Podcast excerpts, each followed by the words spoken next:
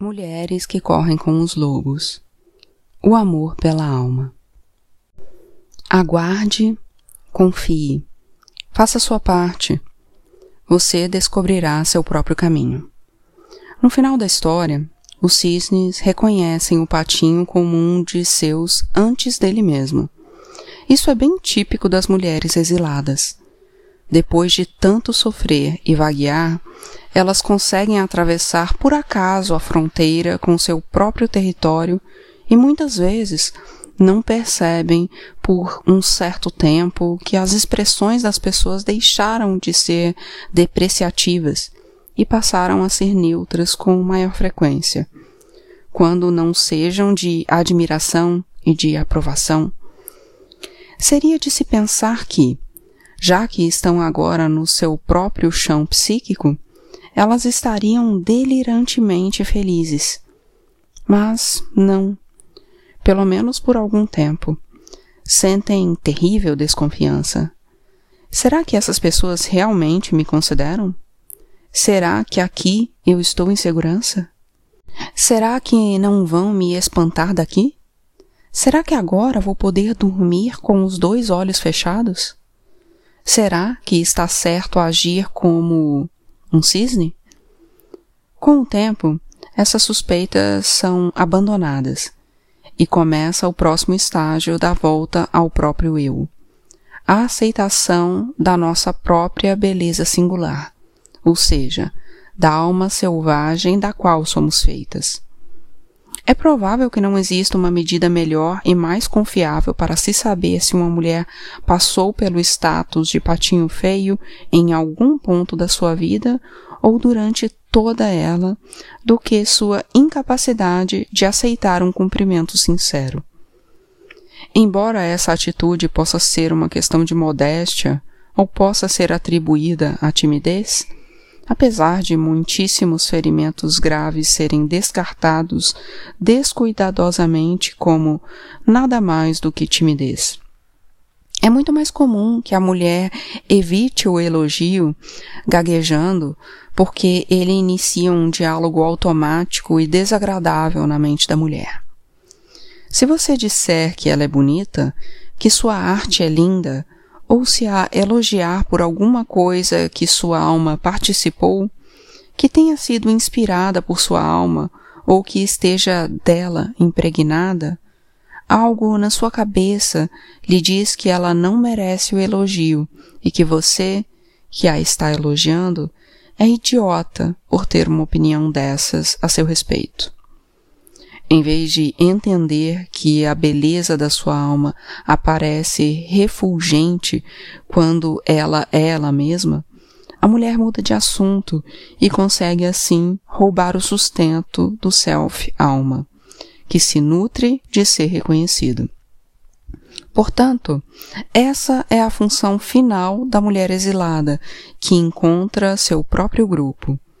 Não só a de aceitar a própria individualidade, a própria identidade específica como um determinado tipo de pessoa, mas também a de aceitar a própria beleza, a forma da nossa própria alma e o fato de que viver junto dessa criatura selvagem transforma a nós e a tudo que ela toca.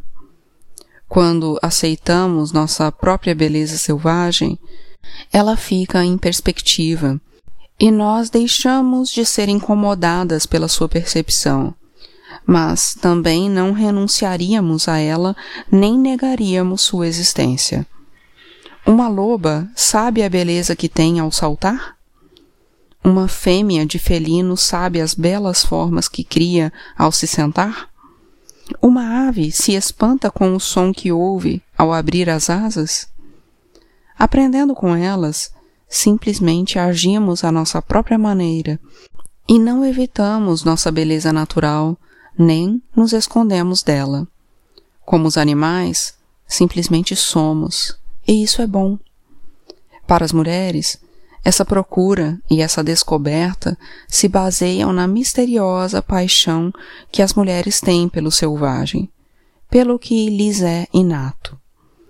Estivemos chamando o objeto desse anseio de mulher selvagem, mas, mesmo quando as mulheres não a conhecem pelo nome, mesmo quando não sabem onde ela reside, elas se esforçam para alcançá-la. Elas a amam do fundo do coração. Elas anseiam por ela. E esse anseio é tanto motivação quanto locomoção. É esse desejo intenso que nos faz procurar a mulher selvagem e encontrá-la. Não é tão difícil quanto se poderia imaginar a princípio, pois a mulher selvagem também está procurando por nós. Nós somos seus filhotes. O zigoto errado. Com os anos da minha experiência clínica, ficou claro que esta questão do sentir-se integrado às vezes precisa ser considerada de uma perspectiva mais leve, pois a leveza pode ajudar a eliminar parte da dor de uma mulher. Comecei, então, a contar às minhas clientes essa história inventada chamada o zigoto errado, com o principal objetivo de ajudá-las a examinar sua qualidade de diferente com uma imagem mais revitalizante. A história é como se segue. Alguma vez você já se perguntou como conseguiu aparecer numa família tão estranha quanto a sua? Se você passou a vida se sentindo estrangeiro, como uma pessoa ligeiramente estranha ou diferente, se você é um ser solitário, que vive às margens da corrente dominante, você, sem dúvida, sofreu.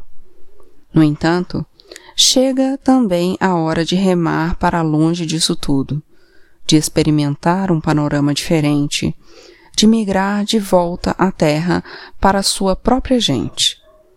Que não haja mais sofrimento, que não haja mais tentativas de descobrir em que você errou.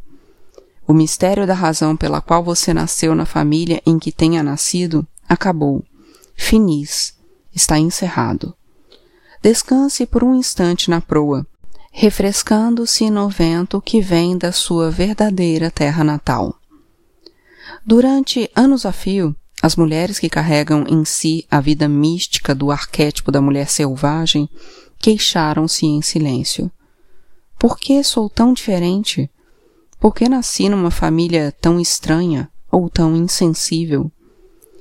Onde quer que suas vidas pretendessem se expandir, havia sempre alguém a espalhar sal na terra para que nada ali crescesse. Elas se sentiam torturadas por todas as proibições relativas aos seus desejos naturais se eram filhas da natureza, eram mantidas entre quatro paredes. Se eram cientistas, diziam-lhes que deviam ser mães. Se queriam ser mães, diziam-lhes que, então, era melhor que se adaptassem perfeitamente ao papel. Se queriam inventar algo, diziam-lhes que fossem práticas. Se tinham vontade de criar, diziam-lhes que o serviço doméstico nunca termina. Às vezes, elas tentavam se adequar a qualquer padrão que estivesse na moda, sem perceber, até bem mais tarde, o que realmente queriam, como precisavam viver. E, então, a fim de ter uma vida própria, elas passavam pelas dolorosas amputações de abandonar suas famílias, os casamentos que, pelo juramento, deveriam ser até a morte, os empregos que deveriam ser trampolins para algo mais neutralizante, embora mais bem remunerado.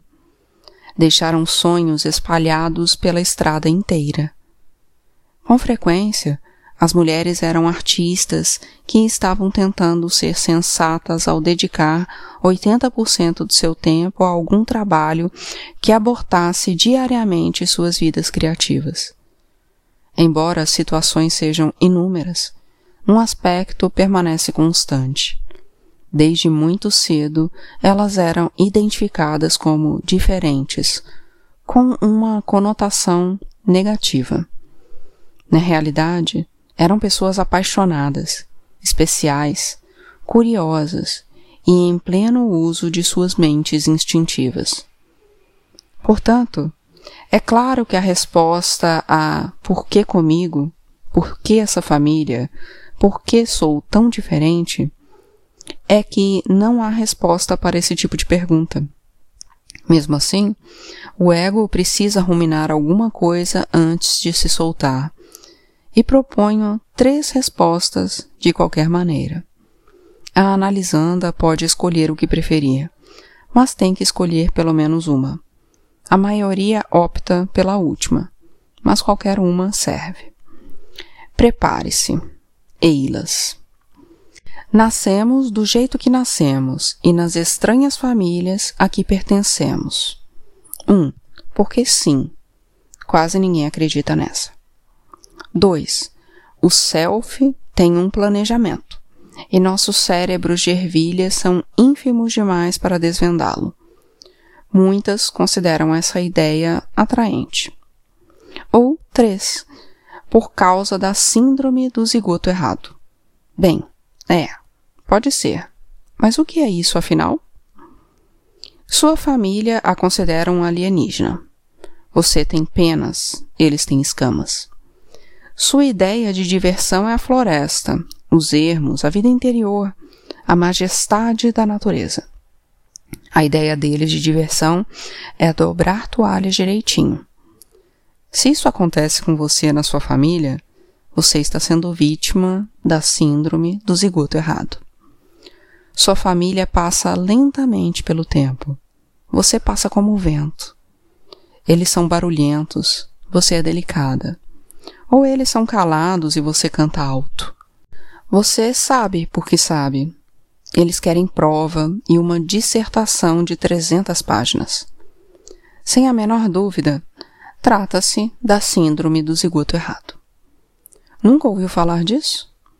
Bem, foi assim a fada dos zigotos estava sobrevoando sua cidade natal numa noite. E todos os zigotinhos na sua cesta pulavam e saltavam de alegria. Na verdade, você estava destinada à paz que a teriam compreendido. Mas a fada dos zigotos entrou numa zona de turbulência e, epa, você caiu na cesta da casa errada. Você caiu de cabeça para baixo, bem numa família que não lhe estava destinada. Sua verdadeira família ficava uns cinco quilômetros mais adiante. É por isso que você se apaixonou por uma família que não era sua e que morava a uns cinco quilômetros dali. Você sempre quis que o senhor e a senhora fulano de tal fossem seus pais de verdade. É possível que eles fossem mesmo. É por isso que você sapateia pelos corredores, apesar de ter uma família que vive grudada na televisão. É por isso que seus pais ficam alarmados cada vez que você vem visitá-los ou telefona. Eles estão preocupados com o que ela vai aprontar agora. Da última vez, ela nos deixou envergonhados. Só Deus sabe o que vai fazer desta vez. Ai, eles cobrem os olhos quando você se aproxima. E não é por se ofuscarem com sua luz. Tudo o que você quer é amor. Tudo o que eles querem é paz. Os membros da sua família, por seus próprios motivos, em virtude das suas preferências, da sua inocência, de danos sofridos, da sua constituição, da sua doença mental ou ignorância cultivada, não são tão hábeis para ser espontâneos com o inconsciente. E é claro que sua visita invoca o arquétipo do trickster, o que agita as coisas. E assim, antes mesmo que vocês se sentem à mesa, ela já está dançando por ali, louca para deixar cair um fio de cabelo no ensopado da família. Apesar de não ser sua intenção irritar a família, eles ficarão irritados do mesmo jeito. Quando você aparece, tudo e todos parecem enlouquecer. É um sinal inequívoco dos zigotos errados na família o fato de que os pais se sentirem ofendidos o tempo todo enquanto os filhos têm a impressão de que nunca vão conseguir fazer nada certo.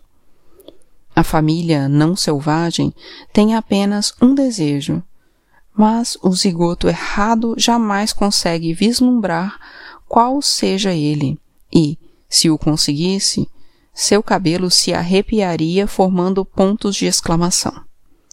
Prepare-se. Vou lhe contar o grande segredo. Eis a coisa misteriosa e tremenda que eles realmente querem de você.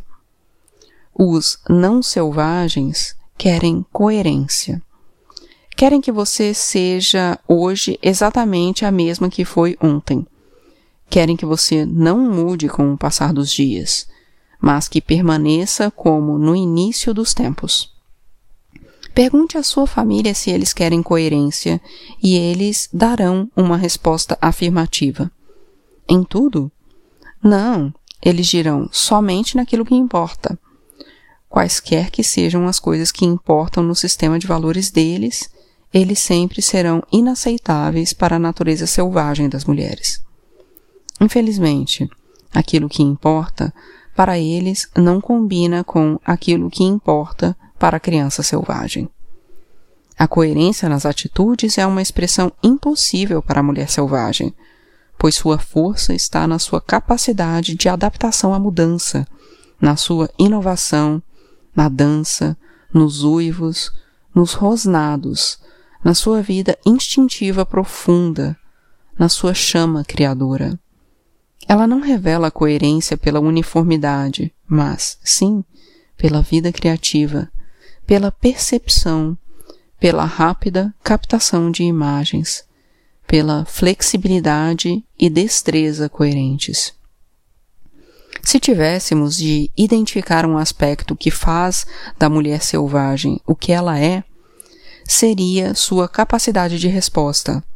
A palavra resposta vem do termo latino prometer, garantir. E é esse o seu forte. Suas respostas cheias de percepção e habilidade são uma promessa e garantia coerentes para com as forças criadoras, sejam elas duendes, o diabrete que se esconde por trás da paixão, sejam elas a beleza, a arte, a dança ou a vida. A promessa que ela nos faz, se não a contrariarmos, é que ela nos fará viver ela nos fará viver plenamente, com sensibilidade e coerência. Dessa forma, o zigoto errado dá a sua fidelidade, não à família, mas ao seu self interior. É por isso que ela se sente dividida. Sua mãe loba está segurando seu rabo. Sua família concreta prendeu seus braços. Não demora muito e ela está gritando de dor rosnando e mordendo a si mesma e aos outros, para afinal ficar numa calma mortal.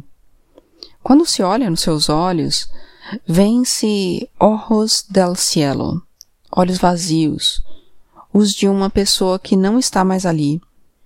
Embora a socialização para as crianças seja importante, matar a criatura interior é matar a criança.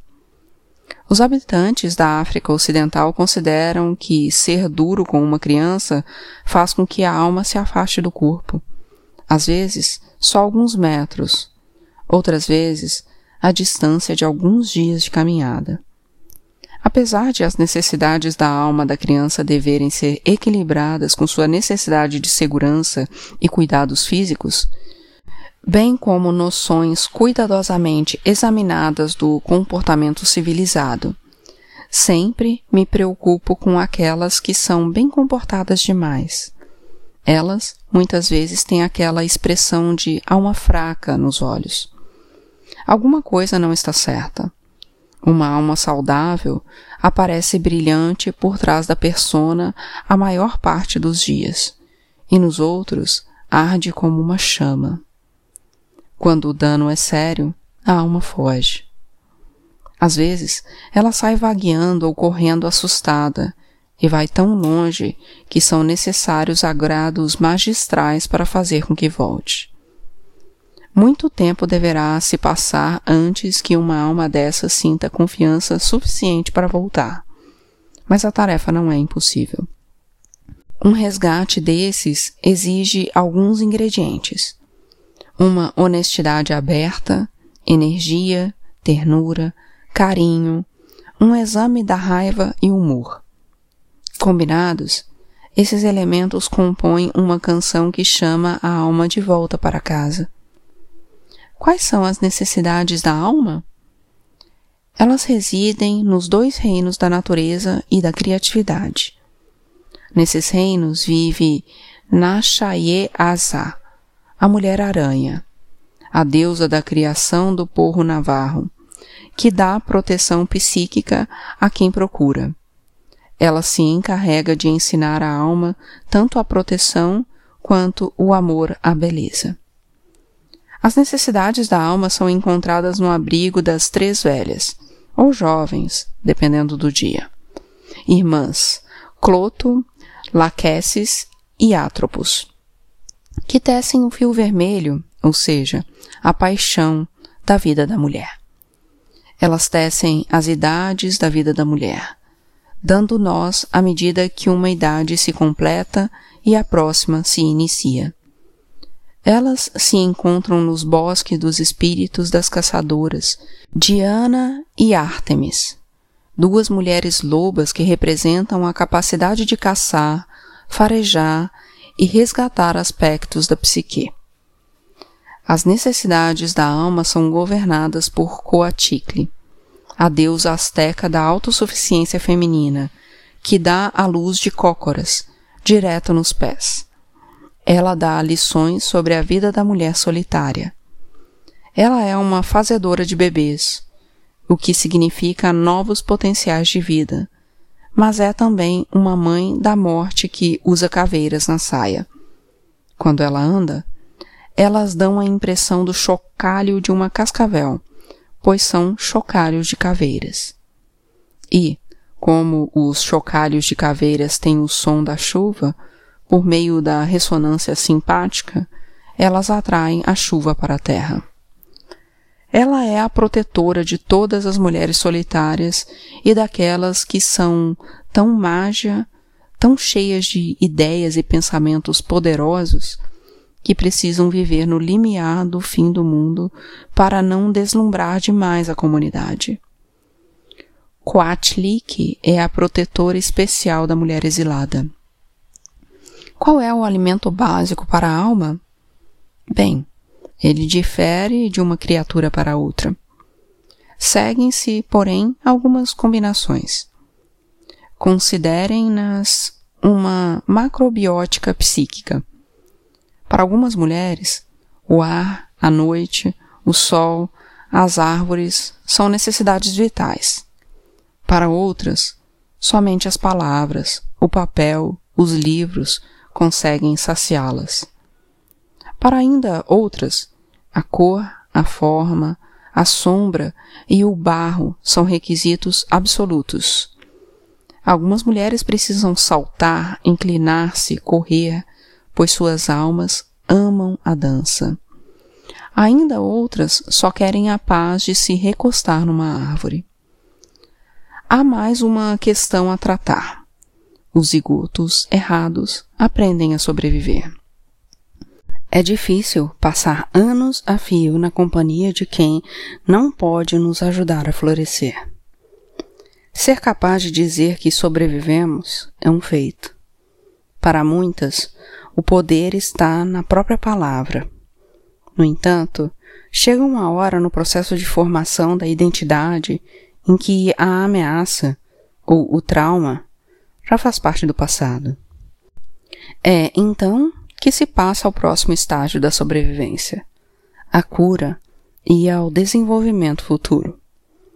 Se permanecermos no estágio de sobrevivente sem avançar para o desenvolvimento, estaremos nos limitando, reduzindo nossa energia para nós mesmos e nosso poder no mundo a menos da metade. Uma mulher pode sentir tanto orgulho de ter sobrevivido que esse sentimento prejudique seu desenvolvimento criativo futuro. Às vezes, as pessoas têm medo de prosseguir além do status de sobrevivente, pois é exatamente isso o que é: um status, um marco de distinção, uma realização pura e simples. Pode apostar, pode acreditar. Em vez de tornar a sobrevivência a peça principal da nossa vida, é melhor usá-la como uma entre muitas insígnias, mas não como a única. Os seres humanos merecem andar cobertos de belas recordações, medalhas e condecorações por terem vivido, vivido mesmo e saído vitoriosos. Uma vez passada a ameaça, existe uma armadilha potencial se nos chamarmos por nomes adquiridos durante os tempos mais terríveis das nossas vidas. Essa atitude cria uma disposição mental que pode ser limitadora. Não é bom basear a identidade da alma exclusivamente nos feitos, nas derrotas e nas vitórias dos tempos difíceis. Embora a sobrevivência possa deixar a mulher dura como carne de pescoço, em algum ponto ela começa a inibir o desenvolvimento futuro. Quando a mulher insiste em repetir que é uma sobrevivente, quando já se passou o tempo em que isso seria útil, o trabalho adiante de nós é óbvio. Devemos fazer com que a pessoa solte das mãos o arquétipo do sobrevivente. Se não o fizermos, nada mais poderá crescer. Faço a comparação dessa atitude com uma pequena planta resistente que conseguiu sem água, sem sol, sem nutrientes, produzir uma corajosa e ínfima folhinha, apesar das circunstâncias. No entanto, vicejar significa que, agora que passou o tempo das vacas magras, vamos nos colocar em situações de exuberância, de luz e de nutrição, para ali prosperar vicejar com flores e folhas densas, pesadas, emaranhadas. É melhor que nos demos nomes que nos desafiem a crescer como criaturas livres. Isso é vicejar. É isso o que nos foi destinado. O ritual é um dos meios pelos quais os seres humanos colocam suas vidas em perspectiva. Quer se trate do Purim, do Advento, quer se trate de puxar a lua para baixo. Os rituais reúnem as sombras e espectros das vidas das pessoas, como que os organizam e os fazem repousar. Há uma imagem especial das comemorações de El Dia de los Muertos que se aplicam a ajudar as mulheres na transição da sobrevivência para o desenvolvimento futuro baseia-se no rito das oferendas, que são altares para aqueles que passam dessa vida.